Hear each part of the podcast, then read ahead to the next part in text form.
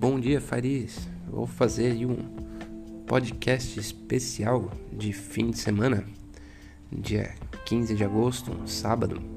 Hoje não tem mercado financeiro, não tem bolsa para cima, é, ouro para baixo, dólar fazendo zigue-zague. É, vamos começar um pouco mais sobre economia de forma geral e também vou de repente contar um caso ou outro uh, da minha breve e simplória trajetória aí uh, em direção à independência financeira é, e de repente isso pode ser interessante para alguém, né? Então vamos lá.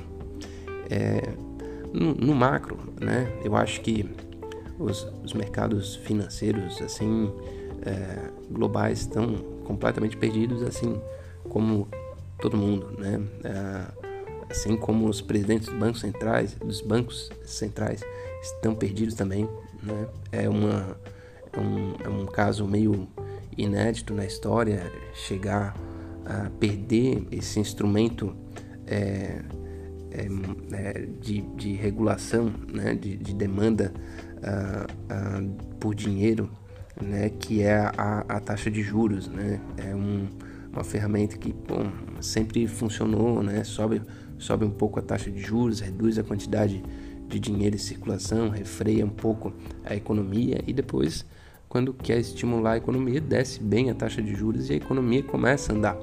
E agora está nessa situação de baixou a taxa de juros no mundo todo e a economia não anda, né? E são diversos fatores e isso não é de hoje, né? Não é questão da pandemia. Eu não, não acredito, né? Eu acho que desde 2008 as taxas de juros foram caindo muito e, e existiu um certo crescimento global assim, mas eu acho que foi é, um crescimento muito parecido com o que está acontecendo agora, assim, um crescimento de ativos, né?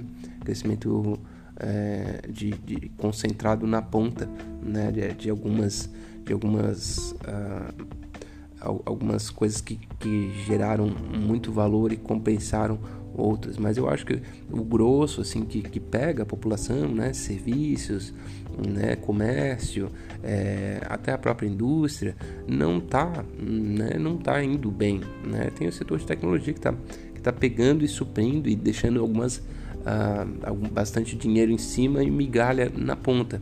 É, eu não, isso aqui não é nem um pouco ideológico nem nada, isso é fato, né? Isso não é, é uma, uma análise assim, pessoal, mas é, são, são fatos.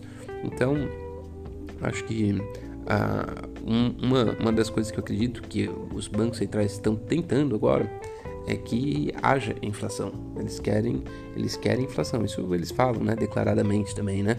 É, e daí, se eles conseguirem, né, depois de imprimir bastante dinheiro e tudo mais, fazer uma inflação e essa inflação ser razoavelmente controlada, isso ajuda uh, eles pagarem, né? Porque a inflação, o que, que ela faz? Ela corrói o valor do dinheiro, inclusive corrói valor de dívidas, né? Corrói valor de dívidas a juros baixos, né? Então, é uma dívida com, com, com caráter prefixado, né? Que é muito, é uma parte significativa de dívidas de muitos países, é, vai ficando vai ficando corroída, né? Um, à medida que, que o, o, governo consegue fazer com que a, a inflação ocorra. Então, uh, alguns governos já estão sinalizando que querem é, colocar o, o, o, teto né, da inflação para 4%, subir de 2% para 4%. Os, os Estados Unidos está pensando nisso e certamente é, isso vai ajudar ao governo, mas a gente sabe que inflação, é, para quem tem menos, é, é bastante danosa. Mesmo nesse patamar de 4%, é, se não houver um, um crescimento econômico que justifique, for uma coisa um pouco artificial, como parece ser o caso, é, vão, vão sofrer as pessoas que ganham menos, né? É, eu ah, também estou na, na, parte baixa da, dessa tabela aí e me preocupa um pouco, embora uh, não há outras soluções no radar, né? Se imprime um monte de dinheiro, depois tem que se derreter esse dinheiro de alguma forma, né? E, e, a, e a forma que parece que é a, a escolhida vai ser gerando uh, inflação. Bom, vamos, vamos ver, né? Esse mundo aí completamente desconhecido uh, que a gente está vivendo. Eu acho que a gente tem que. É, eu tenho uma filosofia de vida que tem que abraçar o, o novo. Não importa, eu não conheço, é assustador, é meio um meio esquisito, mas eu tenho que abraçar o novo e com, com carinho, com um certo carinho, né? É, porque o novo sempre traz coisas uh, complicadas, né? Um pouco de insegurança, mas também vai ter coisas boas, né? Eu, eu acredito nisso e acho que é a melhor forma de se encarar uh, a realidade futura, né? Então, é, acho que essa é a, a um, um, modelo mental que eu busco, né? É, constantemente é, alimentar, porque não é fácil, claro. A gente sempre tem uma certa aversão a essa insegurança que o, o novo traz, né? Mas vamos ver o que que, que, que vai e eu estou exercitando e aconselho até uh, abraçar o novo com carinho, né? Seria essa tônica. Em termos de independência financeira e contar aí algumas histórias, uma vez eu já contei a, a, aquela vez que eu fui trabalhar nos Estados Unidos, eu fui duas vezes trabalhar nos Estados Unidos, né? Uma vez foi um, de 2006 2006 para 2007. Não, foi 2007 para 2008, então era no intervalo ali, né, final de 2007, começo de 2008. E a segunda vez foi uh, no final de 2008, começo de 2009. Então ali eu tive a possibilidade de ver um fenômeno econômico muito grande, assim, na pele, né? Porque eu fui trabalhar em Park City, Utah, é, de esqui e tudo mais. Primeira vez trabalhei em hotel em alguns restaurantes. E a primeira vez, maravilha, né? A virada ali, o, o de 2007 para 2008, era uma coisa de louco. Os americanos estavam com muito poder de compra, é, o setor imobiliário era uma loucura, né? O cara que alugou a casa para gente, é, ele não tinha trabalho e ele estava terminando de reformar o quarto condo dele em Park City. Para quem não conhece, Park City é, é algo fica aí entre os três as três cidades mais reconhecidas e caras de resort nos Estados Unidos, né? Fica lá é, Aspen, Vail e, e, depois Park City, né? As outras duas são no Colorado, se eu não, se não me engano. É, enfim, então ele estava com três imóveis é, em, em Park City, Utah, cara não tinha renda e, e um dos imóveis foi o qual a gente morou, né? E enfim, fazia renda para ele e tal. É, no outro ano, é, a gente lembra aí da, da, crise que estourou forte em meados de 2008 e, e daí a gente já tinha, eu já tinha comprado as coisas com dólar baixo, enfim tal. Depois é, chegou lá, a gente sabia que ia ter muita gente nessa mesma situação, que comprou em dólar baixo foi para lá para trabalhar e os americanos não estavam gastando com turismo, né? Então foi um mar de brasileiro e argentino procurando emprego no meio da, do frio.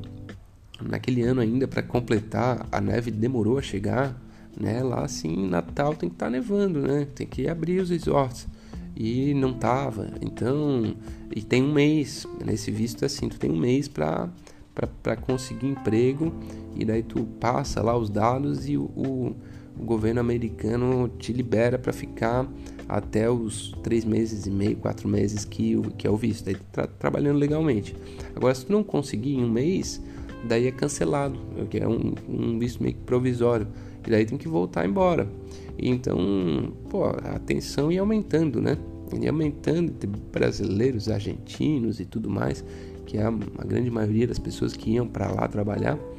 É, eu, por, por, um acaso, né, enfim, também já ter trabalhado no, no ano anterior, tinha um pouquinho mais de ideia e consegui, consegui duas colocações, trabalhei bastante até no Marriott e no, no Westgate Resort. Mas aquilo, assim, foi um cenário que um monte de gente não conseguiu emprego, um monte de gente voltou. Realmente o turismo foi muito pior, né? É, foi um momento de transição social e política, né? Foi a eleição do Obama, né? No meio, lá no, em Park City, é, durante começo de janeiro a cidade para todo mundo falar de, de snowboard, esqui e vem falar do festival de cinema do Sundance, né? Que é um festival de cinema grande, né? Eles chamam de cinema alternativo, mas vai as maiores figuras lá de Hollywood para a cidade. Então a cidade vive em função daquilo ali uns 10 dias de janeiro. E, e foi coincidiu com a posse né, do, do, do Obama. Então, todo mundo, o, o, festival de cinema foi esvaziado por uns dois dias, porque aquele pessoal tem condições para isso, né? Para sair de lá do, do meio do, de, de, Utah, pegar um ônibus, pegar um, um, ônibus, pegar um avião e ir lá para a posse do, do presidente Obama e depois retornar para o festival. Então, assim, foi uma, muitas transições assim que deu para notar. Não deu para notar muito bem porque eu trabalhava feito um doido, assim, meu turno era é, meu, meu trabalho principal era de madrugada, então pegava das 10 da noite às 7 da manhã, e no outro eu trabalhava de manhã, então eu trabalhava das 9 até umas 11, porque daí eu, um eu trabalhava de recepcionista, o outro eu dirigia o pessoal para o resort. Então eu trabalhava das 9 até umas 11 da manhã, é, virado, né? Depois eu ia para casa, dormia duas horas e meia, mais ou menos, e pegava depois a uma ou uma e meia para começar a fazer a, a, dirigir o pessoal de volta pro, pro, dos resorts né, para o hotel. Então depois chegava em casa perto das quatro, é, daí dormia direto até, até o máximo que eu podia para daí estar tá às 10 horas da noite é, razoavelmente bem, né? Mas foi um negócio insano, assim. Trabalhei demais. Enfim, mas deu, deu certo, né? Consegui bater minhas metas lá e tal. Depois viajei um pouco. É, mas deu para ver toda essa mudança muito rápida da, da, da, economia americana, uma economia bem alavancada que estava entre 2007 e 2008, uma economia assim em, em, ruínas. É claro que a gente percebeu que, que assim, né, a, a classe rica assim viaja, mas também ficou um pouco cautelosa, né? Reduziu bastante assim o, o volume de pessoas. E, e agora a gente está num cenário que é, tem tanto a, a, crise quanto essa impossibilidade de, de, circulação. E eu acho que a gente não está vendo a ponta ainda disso.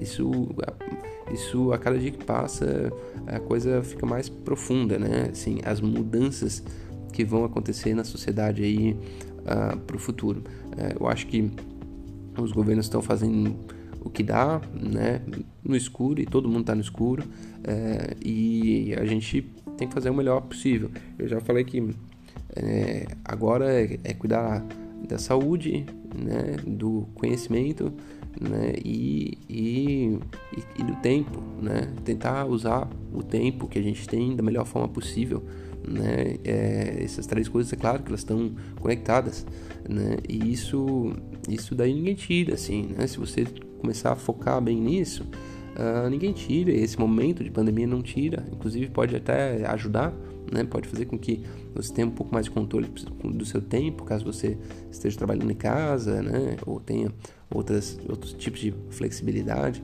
É, mas é, não, não é fácil, né? Tem que encarar aí com sobriedade. Esse ficou o podcast de sábado, né? Uma conversa mais informal, é, falando um pouco da minha trajetória, o que tem a ver, né, com, com, a independência financeira, eu já falei, né? Porque daí, enfim, essa meta que eu fiz 2007 para 2008 foi onde eu fiz meu primeiro caixinha ali, que foi 7 mil dólares, né? Que eu poupei durante a temporada toda, trabalhando feito um maluco. É, e, e daí retornei com esse dinheiro no Brasil e daí já estava começando a me formar na, na, na, universidade e daí depois o mercado de trabalho e, e vai embora. Mas aquele ali eu diria que foi o, o patamar inicial da busca pela independência financeira. Espero que gostem aí de um, um outro modelo de, de conversa e um forte abraço, um bom final de semana.